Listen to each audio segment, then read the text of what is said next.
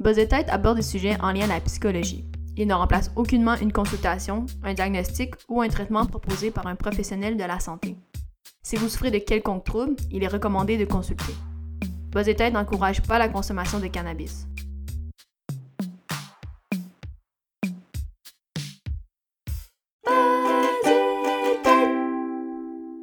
Salut tout le monde! Aujourd'hui, c'est avec plaisir qu'on reçoit Vincent Gosselin-Boucher, qui est euh, doctorant à l'UCAM euh, au profil recherche et qui est également investigateur du projet euh, ben, du jeu Vérité ou Pandémie. Donc, salut à toi! Bonjour à vous deux. Ça va bien? Très bien, et vous autres? Yes! Toi, Sébastien, comment ça va? Ça va, ça va.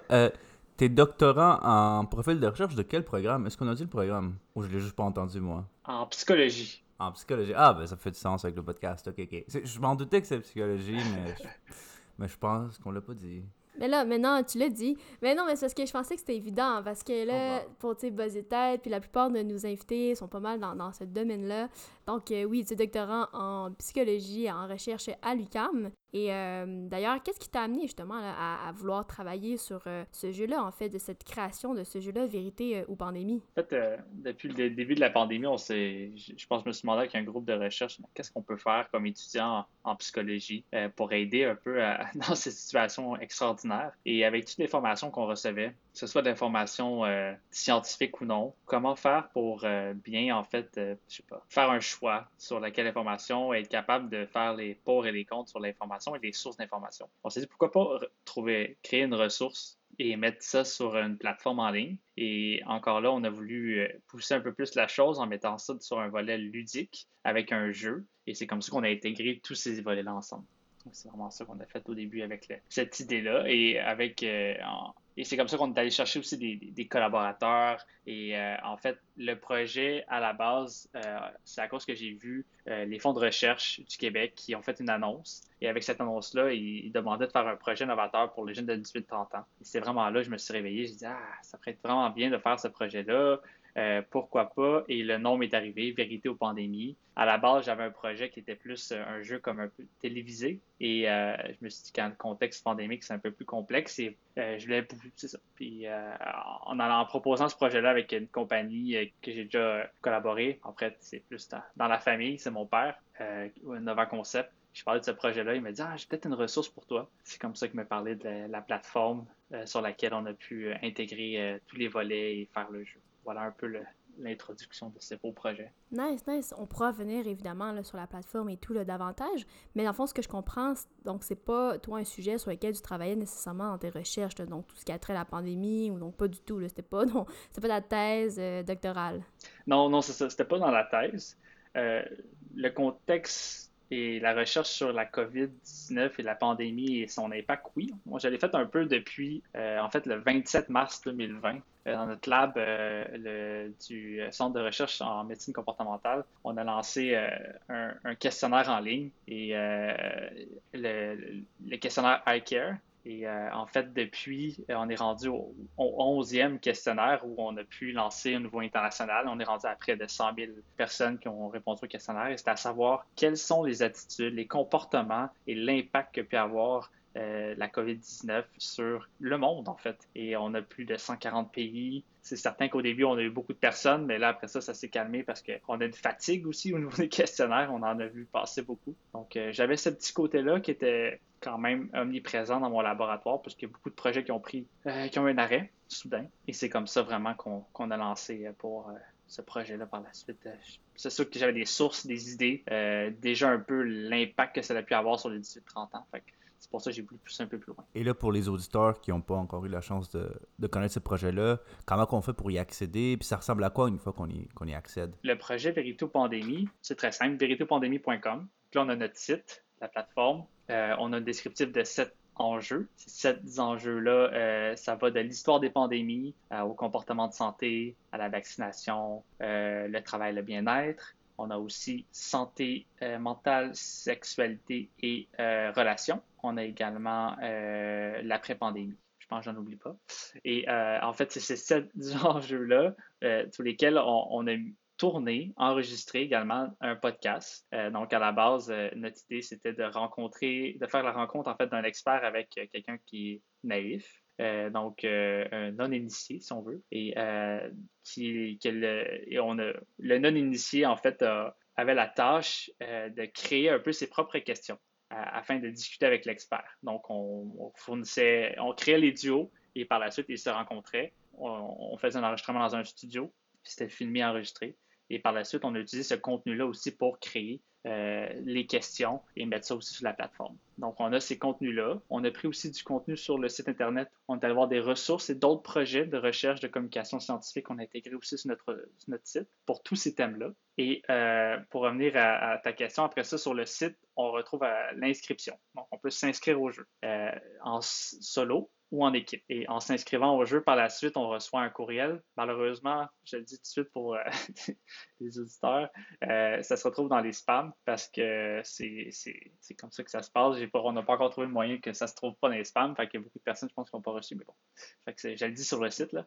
Et par la suite, les personnes créent leur compte, euh, puissent intégrer et à chaque lundi, on lance une session de jeu. Donc, en une semaine, on regroupe un groupe de participants et à chaque lundi, on lance la session de jeu. Et ça ressemble un peu à ça, le, principe de l'inscription. Je ne sais pas si vous voulez que je me lance dans le reste euh, du jeu. Là. ouais, tu peux nous en parler un peu davantage.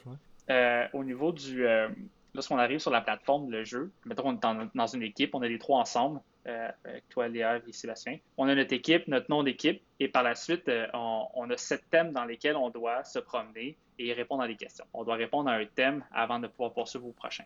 Les questions, c'est des vrais ou faux, euh, des choix multiples, des choix simples, ou on introduit des questions euh, des fois par des, vidéos qui sont en lien avec les podcasts ou des ressources et, euh, des différents en fait, médiums qu'on utilise pour vulgariser certains des sujets. Et à travers ça, on, accumule des points. En accumulant des points aussi, au, cours du, du, jeu, on peut utiliser des jokers des jokers, en fait, la manière que ça fonctionne, c'est que les personnes, euh, il y a quatre types. On, peut l'utiliser une fois chacun des jokers. Il y a un joker, exemple, c'est 50-50. Donc, ça t'enlève la 50% des questions. Euh, il y en a un qui c'est euh, je te parie que. Donc, si, par exemple, tu as la bonne réponse, tu peux donner un joker à un autre membre de ton équipe. Puis il va avoir un joker de plus qu'il va pouvoir utiliser pour la suite. Si tu l'as pas, ce joker-là s'en va à une autre équipe. Donc, c'est des choses comme ça aussi. Il y a aussi qu'est-ce que tes coéquipiers ont répondu. Donc ça, tu dois être dans une équipe de plus qu'un, bien sûr, pas en solo. Et euh, donc ça ressemble un peu à ça les jokers. Je pense en oublier un, mais pas bien grave. Donc il y, a, ce principe-là. Il y a un classement général, bien sûr, par la suite. Euh, mais l'objectif, c'est vraiment de d'exposer en fait les gens à du contenu et euh, par la suite, après les réponses, il y a aussi des rétroactions qui expliquent un peu la question et les réponses en lien avec ça. Avec le concept d'un peu de jeu télévisé, c'est quand même resté au cours du projet quand même. Le, Joker, ça fait très euh, jeu télévisé. Puis pour, euh, bon, ça c'est peut-être ma déformation professionnelle, vu que je suis game designer moi-même. Euh, est-ce que pour concevoir un jeu comme ça, dans, dans, un contexte éducatif et aussi dans un contexte temporel très, très spécifique, est-ce que vous avez des, des considérations de, du type d'expérience que vous vouliez créer pour les utilisateurs ou vous avez dit ça, ça a l'air le fun, puis on va aller avec ça? Est-ce qu'il y a eu des, des petits accros peut-être ou je sais pas? Des considérations spécifiques? En fait, c'est une excellente question et oui.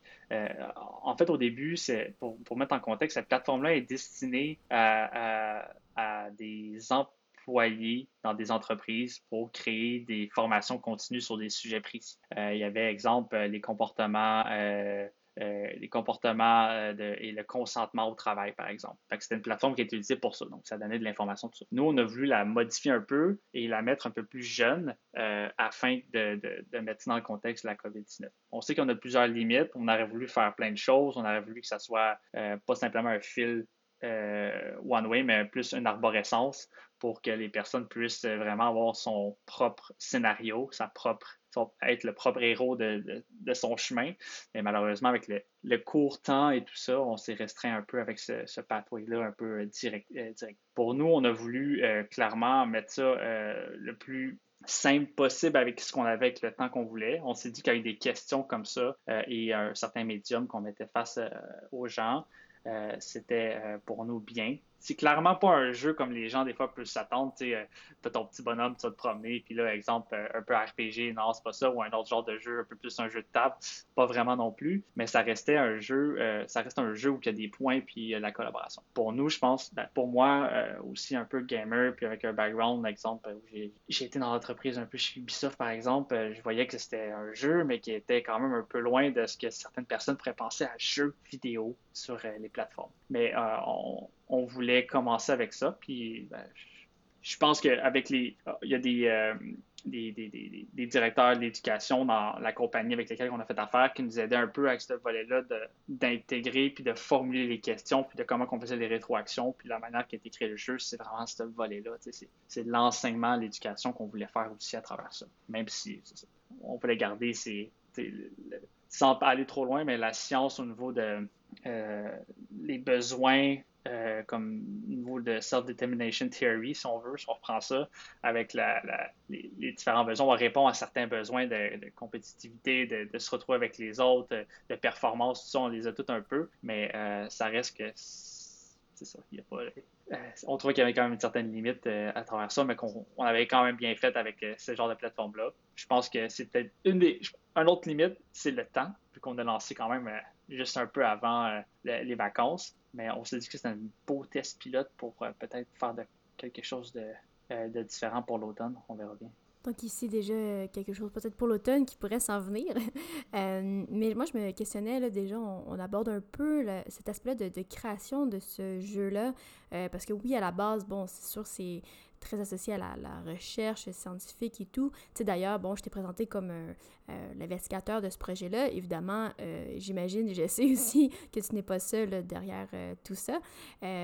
dont, d'ailleurs, il y a certaines personnes qui sont déjà venues collaborer à, à, à Je pense à Catherine, Simon Paquet, Étienne Aumont aussi, qui va apparaître plutôt à la saison 3, donc cet automne de Buzz Tête. Mais donc, c'est des gens qui collaborent évidemment avec toi. Donc, pourra, oui, évidemment, en parler davantage, mais je me demandais, est-ce qu'il y a eu aussi d'autres collaborateurs qui, justement, s'intéressaient plus au design du jeu en tant que tel, ou ça a été vraiment un mélange un peu euh, de, chercheurs, doctorants, euh, professeurs? Euh, moi, je me demandais un peu, c'est qui l'équipe derrière tout ça, mhm. finalement? Oui. en fait, l'équipe initiale co-indicateur, il y avait moi et Brigitte, Brigitte Voissard, qui est aussi étudiante euh, au doctorat en psychologie à l'UQAM. Et elle, elle avait un background euh, en, littérature. Elle a fait un bac en littérature, donc elle, vraiment, au niveau de la formulation des questions, tout ce qui est au niveau de euh, l'écriture, ça a été. Ben, je lève mon chapeau à Brigitte et c'est elle aussi qui a créé les, les, duos pour les podcasts et qui a créé un peu les, les, les, les questions ou qui a reformulé les questions d'une certaine manière afin que nous, on puisse donner ça aux participants. Et par la suite, on a aussi euh, Étienne, euh, quand même un expert qui se connaît beaucoup en vulgarisation. Étienne, qui est un doctorant aussi en psychologie, euh, plus le volet neurosciences. Donc, lui nous a des feedbacks au niveau de la vulgarisation, aussi également les questions, la formulation. On a eu Catherine, donc Simon Paquet, qui a beaucoup d'expérience dans les podcasts, beaucoup d'expérience en fait en vulgarisation et communication scientifique, qui nous a aidé, ben, entre autres, dans, sur un des podcasts avec le docteur Jacques Forêt au niveau du travail et du bien-être. Donc, ça a été vraiment un atout. Euh, une belle motivation, une belle drive. Vous avez pu voir, elle est assez, euh, assez incroyable comme personne qui est super impliquée. Donc pour elle, euh, avec elle, ça nous a vraiment aidé aussi à, faire avancer, puis trouver des, idées, puis à sortir plein de choses. on a eu Alem Mesli, qui elle était au bac en communication médias numériques. Donc elle aussi, elle avait une spécialité qu'on qui, trouve intéressante, puis elle vient de Sciences 101. donc on était dans la même équipe au niveau des communications. Donc j'ai dit, est-ce que sa tante, elle venait de sortir de Science 101, puis elle dit Ah, ben oui, un petit projet comme ça. Un petit projet. Finalement, c'est pas si petit, mais euh, elle nous a beaucoup aidé au niveau des, des, communications, réseaux sociaux. Et euh, finalement, dans, le petit corps, si on veut s'en aller dans les collaborateurs, pour l'instant, euh, il y a Juliette aussi, François Savigny, qui elle, elle, nous a aidé beaucoup aussi au niveau de la rédaction, mais elle a eu une équipe de travail sur lesquels elle a travaillé pour le marketing et la vente un peu euh, du concept de vérité aux pandémies au HEC. Donc, elle nous a aidé beaucoup au niveau de comment on pourrait se démarquer comme marque, si on veut, et pour la suite, vers où on pourrait aller pour les prochains, euh, pour donner un petit, euh, un petit sur ce qu'elle a pu faire, mais on, pense à une vérité ou pandémie, mais que ce serait plus une vérité ou quoi Donc, pour aller, on pourrait élaborer sur plusieurs sujets, donc un vérité ou sexe, vérité ou santé, vérité ou sport, vérité ou quelque chose. Donc, on, viendrait parler de sujets spécifiques. On crée des modules différents qui viendraient s'ajouter à ce vérité ou quoi. Donc, voilà un peu le corps du, projet avec toute leur, leur certaine euh, euh, dynamique qui, a fait vraiment que le projet euh, a levé puis qu'on a pu faire ça en trois mois. Et c'est vraiment ça qui, est assez formidable. Par après, ben, on a eu des financements. C'est ceux qui nous ont aidés aussi que ce soit des fonds de recherche, du Centre de recherche de médecine comportementale, mais aussi de, de la FESH, donc euh, l'Association facultaire de, euh, sciences humaines de l'UQAM, euh, qui a vraiment pu nous aider. Et par après, ben, ça a été toutes les collaborations au niveau de Nova Concept pour la plateforme. ils nous ont aidés, on s'entend que du, du, début à la fin, nous, dès qu'on a sorti avec notre visuel de Vérito Pandémie, avec que Stéphanie Giroux justement nous a fait, vraiment beau visuel, on est vraiment content. On leur a transféré tout ça et on pu mettre la, plateforme euh, Minka sous, le, sous la couleur de Verito Pandémie. Et eux nous ont aidé beaucoup. Ben, en fait, moi, je m'y connais pas. Donc, euh, tout ce qui est le backbone de l'outil, euh, tout ce qui est les programmeurs, ils, ont, travaillé pour eux. C'était un pet comme projet, si on veut, parce que le backbone était déjà fait. Donc, c'était pas, il n'y avait rien qui était de nouveau à faire. C'est pour ça que ça a été plus facile aussi, puis que c'était un projet pour eux pilote pour tester un peu. Puis on, le challengeait l'outil aussi, la plateforme. Euh, on a eu aussi des personnes qui nous ont aidé pour le site Internet, donc euh, avec euh, qui nous a aidé, donc Florence Simon Paquet, famille avec Catherine, bien sûr. Et par après, ben, ça a été des, collaborations avec les personnes qui étaient sur les podcasts. Parce que ces personnes-là aussi nous ont aidé à corriger, revoir les questions aussi qu'on mettait sur le jeu, puisque nous, puis en plus, c'est changeant. donc, c'est un sujet qui, euh, on se fait poser beaucoup la question lorsqu'on a passé dans certains médias ou même euh, les personnes qui, s'interrogeaient sur le jeu. Ah, mais tu sais, des sujets comme la vaccination, la désinformation, conspiration, c'est des sujets qui sont quand même euh, particuliers à amener, surtout dans le contexte actuel où les vaccins ont eu certains changements et on ne voulait peut-être pas trop non plus aller dans certains coins où qu'on allait pu se faire avoir. Fait qu'on allait plus large parfois, euh, mais en restant précis, en amenant des réponses ou des pistes de réponses dans les rétroactions. Mhm, oui, c'est ça. Une fois que, comme vous avez la plateforme, vous, aviez euh, l'habillage, vous avez mis le contenu, mais c'est ça, c'est euh, vous avez fait ce jeu-là aussi au présent, avec un sujet qui est en mouvance et que les croyances se déplacent et tout ça. Est-ce qu'il y a eu des, est-ce qu'il y a eu beaucoup de challenges par rapport à ça? Est-ce qu'il y a eu des sections que vous avez dû changer ou vous avez été capable de, de viser des trucs justes Est-ce que vous avez dit, ah, ça c'est, ça c'est des valeurs sûres qu'on sait qui changeront pas d'ici, euh, qui vont rester historiquement euh, viables, I guess, ou, contextuellement viables euh, après quelques temps quand même. C'est certain que, exemple pour l'histoire des pandémies, ça va aller vu que c'est, dans le passé. Mais encore là, des fois il y a certains thème qui a été dit dans le podcast qu'on s'est fait euh, écrire par certaines personnes, exemple au niveau de santé publique ou en, épidémiologie qui nous ont dit Ah, ce terme-là, c'est peut-être pas juste. Euh, il y a des épidémies, il y a des pandémies, il y a tous ces termes-là des fois qui sont euh, qui peuvent être jonglés euh, comme si c'était pareil, mais c'est pas pareil. Et les types de vaccins, bref. Mais pour la vaccination, la, personne avec laquelle on a travaillé, donc c'est Kevin L'Espérance, qui est en santé publique à l'Université de Montréal, et quand même nous est revenu quand même souvent au niveau des questions. Et j'ai avec lui que j'ai eu beaucoup de, de retours avec les courriels, puis essayer de voir vraiment de pousser un peu plus loin les rétroactions afin d'amener les personnes à vraiment mieux comprendre. Parce qu'une question, ça peut être très simple, c'est une phrase, et les réponses, c'est très simple aussi parce qu'il faut que ça soit compréhensible. Mais par la suite, ça peut être plus complexe que réellement ce qu'on dit. Donc, on, vient euh, mettre ça ludique dans les questions, mais on vient pousser un peu plus loin avec les ressources. Euh, présentement, c'est une photo, comme tu as dit. C'est vraiment, on a pris une photo de la situation. Et c'est pour ça qu'on pense que pourquoi pas faire un.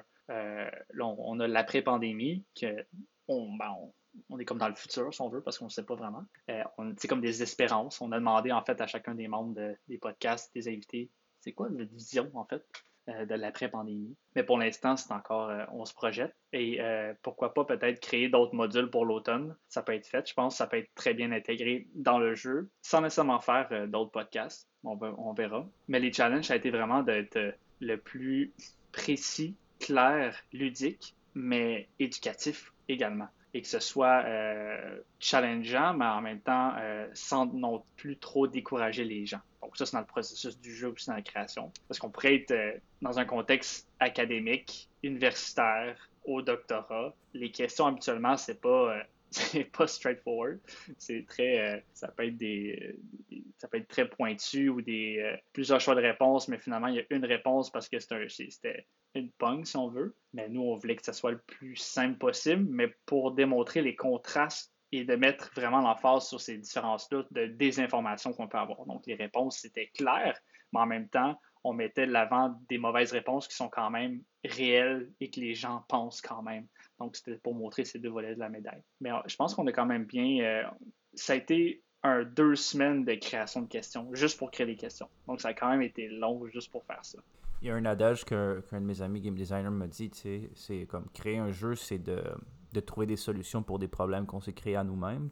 Puis je me demande, est-ce qu'il euh, y a beaucoup de... Est-ce que toi, personnellement, tu as fait beaucoup d'apprentissage? Est-ce qu'il y a des trucs qui t'ont surpris en créant le jeu? Est-ce que tu as appris des choses que tu savais juste pas? Euh, en fait, comme personne, ça a été vraiment au niveau de la collaboration, je pense qu'il a été euh, assez incroyable. Euh, je veux dire, on a créé une équipe, puis on vraiment, euh, les six personnes, on a pu, c'est des contacts qu'on qu'on avait avec plein de gens, qu'on a tous mis ensemble dans notre même pot et qu'on a dit, ben, on va utiliser tous nos, nos outils pour créer cet outil-là. Moi, ça a été vraiment cette collaboration-là. Comme autre chose, je pense que j'ai pu développer, ça a été ben, peut-être mon intérêt en fait pour euh, ce type de projet-là, un peu plus précisément, volet éducation, communication scientifique. Euh, j'ai vraiment aimé ça. Euh, je pense que la pomme n'est pas tombée bien loin de l'arbre vu que mon père est en e-learning puis sa compagnie fait ça. Mais ça reste que ça a été quelque chose qui m'a vraiment intéressé et qui m'a toujours intéressé en fait. Je dire, peut-être que ça vous dit quelque chose, il a écrit les jeux vidéo, exemple de ClickMat puis de Bravissimo. Euh, qui étaient des, des, des, concepts euh, de mathématiques puis euh, de, français au niveau du primaire. Puis juste ça, moi, j'étais comme déjà, je, testais les jeux quand j'étais plus jeune, puis j'étais comme wow. c'était un peu ce volet-là, mais pourquoi pas pour les plus vieux, puis au niveau de l'éducation. Moi, je suis, je pense que je, commence à être vendu beaucoup pour ça. C'était ça aussi j'ai beaucoup appris. Et en fait, de pas prendre pour acquis la simplicité parfois parce que euh, on se dit que des questions pour nous dans une vision d'étudiant au doctorat, je veux dire, je trouve parfois ça peut être simple mais ça l'était réellement pas. Donc c'est juste de prendre un recul face à tout ce qu'on peut dire et, lire et écrire. Puis pour moi, je pense que c'est un bon travail continuel à faire au niveau du transfert de connaissances. C'est réellement euh, euh, la promotion de, de ces compétences-là, de ces... c'est un apprentissage constant. Puis je vais continuer à la, à poursuivre dans ce chemin-là. Puis je pense que c'est super important pour la suite si je vais être éventuellement professeur. Là. Mais tu parles justement de tes apprentissages bon, de, de ce projet-là, en plus qu'il y a peut-être euh, une suite, ou quelque chose qui, qui s'annonce pour l'automne. Donc je pense que c'est toujours euh, pertinent euh, de voir qu'est-ce qu'on peut améliorer, qu'est-ce qu'on peut faire de mieux, on pourrait dire ça comme ça. Mais je me demandais, est-ce que tu en as parlé un petit peu là, tout à l'heure, est-ce que tu as déjà des, retombées un peu? Je sais que le projet, bon, été mis en ligne, les gens pouvaient s'inscrire à partir du 21 juin, si je me trompe pas. Donc, c'est quand même récent. Mais est-ce que tu as déjà, tu sais, je, dis retombé, mais un feedback? Est-ce a des gens qui vous écrivent, euh, donc soit des, des joueurs qui ont, qui ont, essayé carrément ou des gens du milieu euh, de la recherche, tu en parlais tout à l'heure, mais quel genre de retombées déjà est-ce que vous en avez là, au bout de quelques dizaines de jours, douzaines de jours? On a eu euh, beaucoup on a eu certains, ben, beaucoup, certains intérêts au niveau des médias traditionnels. Déjà pour nous, moi je trouvais que c'était super intéressant d'avoir euh, euh, cet intérêt-là. Euh, ils trouvaient que c'était novateur, ils aimaient bien ça. Il y avait le contraste de on est encore dans la pandémie, est-ce qu'on est tanné vraiment d'entendre ça? Pourquoi créer ce jeu-là maintenant, un an et demi après? Toutes des excellents points. et pour nous, c'est un challenge aussi de se défendre en fait mis à part le fait qu'on bon, n'a pas eu le financement avant. ça a été vraiment ça, en fait, qui nous a poussé à, dans cette, dans cette temporalité-là. Sinon, euh, les retombées, bon, on a plus d'une centaine de personnes qui se sont inscrites. Donc déjà là, on est quand même satisfait de ce, de ce début-là euh, progressif.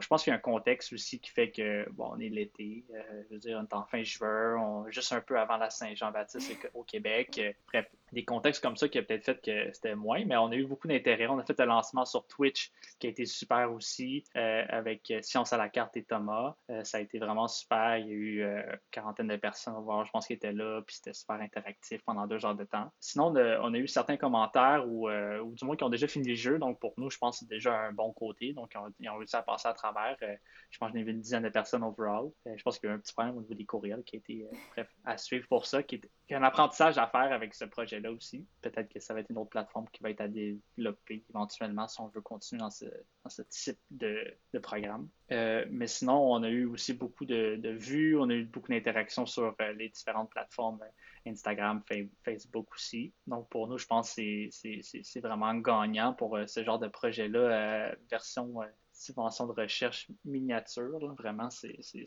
c'est de la communication scientifique, euh, knowledge translation à l'état pur. Puis, euh, je suis vraiment, pour moi, je suis fier en, ces trois mois-là. Euh, je pense déjà juste de passer à LCN le matin, ça a été, pour moi, ça a été le, highlight, entre autres. Puis, le, juste le lancement aussi, toute cette, pression-là de relancement, c'est fou. C'est comme c'est ça, c'est un tu laisses aller euh, ton, comme j'allais dire un enfant, peut-être pas aussi euh, dramatique que ça, mais tu laisses aller euh, une création, exemple, une œuvre d'art ou peu importe, si on veut dans le contexte artistique, c'est un peu ça. Mais pour moi, c'était vraiment ça, les retombées. Puis on a eu quelques feedbacks au niveau du jeu, comme j'ai dit, mais pas encore trop trop. Fait on va voir j'aimerais ça le lancer un plus au niveau euh, secondaire, cégep, peut-être qu'on va voir d'autres choses. Ouais, c'est le genre de jeu un peu que je vois peut-être euh, comme euh, accompagnement de peut-être un programme éducatif ou c'est ça que ça pourrait intéresser juste des jeunes au secondaire, comme tu dis, de, de prendre ça comme outil à la place de lire un livre, euh,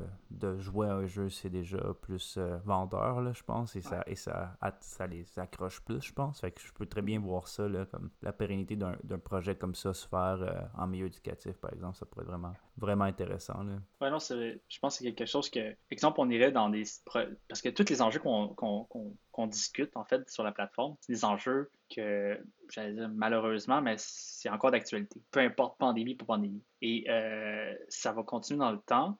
Le contexte va être différent, mais ça reste que c'est des sujets qui sont importants à euh, encore parler. Et en fait, on pourrait en ajouter d'autres. Puis euh, tout ça ferait que vérité, euh, comme je l'ai dit plus tôt, et santé mentale pourrait être très bien faite et on inclurait d'autres collaborateurs, d'autres contenus et tout ça pourrait être juste mis sur la plateforme. Puis qu'on pourrait, ça pourrait être un outil de juste afin d'apprendre un peu ben, comment comment travailler ça sur soi-même, comment être capable de, de voir c'est quoi les différents types de, troubles qu'on voir dans la société pour les jeunes, par exemple, puis d'enlever ce volet de stigmatisation, par exemple, euh, même au, secondaire, parce que parfois, je pense qu'il y en a plus qu'on le pense, puis les, les, jeunes, des fois, ils vont, peut-être, euh, ça, peut être, ça peut être rough un peu.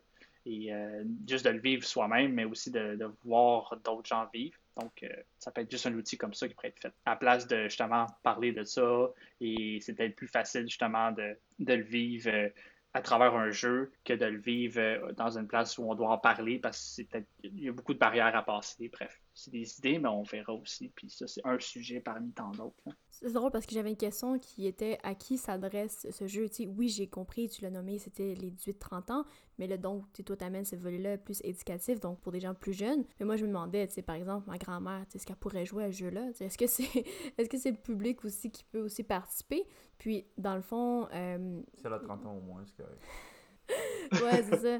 Mais euh, j'imagine, euh, vous avez souvent les statistiques ou quand est-ce que quand on s'inscrit, on, doit cliquer une, tranche d'âge ou pas du tout, vous n'avez pas accès à ces informations-là? Non, on n'a pas demandé la tranche d'âge, mais vraiment, euh, on, a mis ça libre à tout le monde. Et c'était l'objectif aussi. oui, on a mis ça un volet visuel et la manière qu'on approchait aussi avec l'exemple des YouTubers, des personnes, des créateurs de contenu sur Instagram, tout ça, ou qu'on a intégré à travers les différents podcasts. C'était un peu afin de cibler justement les 18-30 ans. Mais après ça, euh, je pense que c'est accessible vraiment à tout le monde. Puis la manière qu'on a répondu, qu'on a écrit aux questions, en fait, puis de manière de répondre aux questions, c'est très ludique. C'est pas. Euh, c'est vraiment un questionnaire un peu euh, choix multiple. C'est juste qu'il y a un volet de jeu et de chemin qu'on doit parcourir qui fait que c'est un peu plus comme un jeu.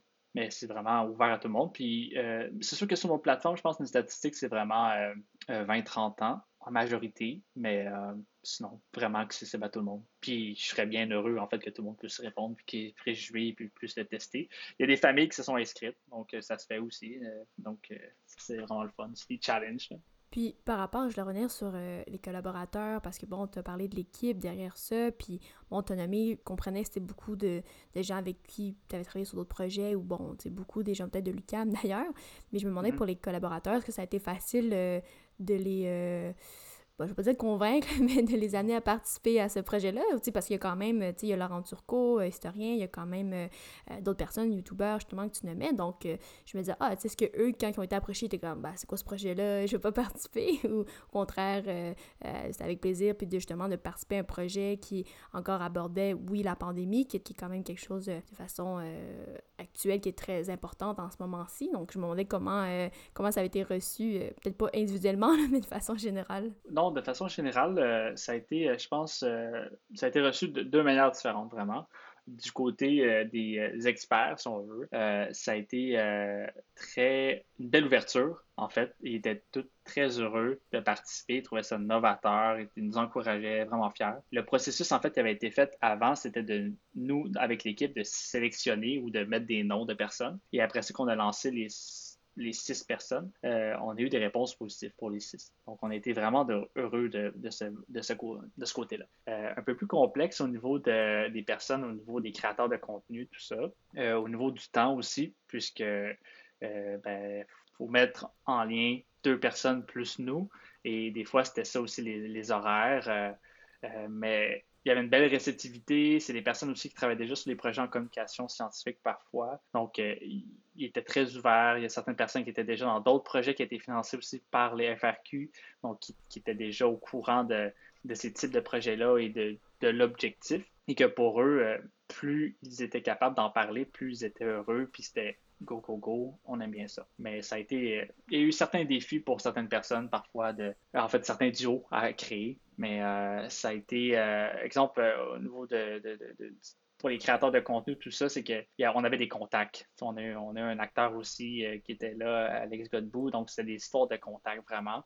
Et c'est pour ça que ça a été, je pense, facile à ce volet-là. C'est un ami d'amis, puis euh, bref, un ami de même euh, de Thomas Gauthier. Donc c'est pour ça qu'on a eu. Puis Thomas Gauthier, ben, il est, très, en relation avec une des personnes dans l'équipe, fait que ça reste que c'était très facile aussi. Ben, plus facile, pas très, mais très facile.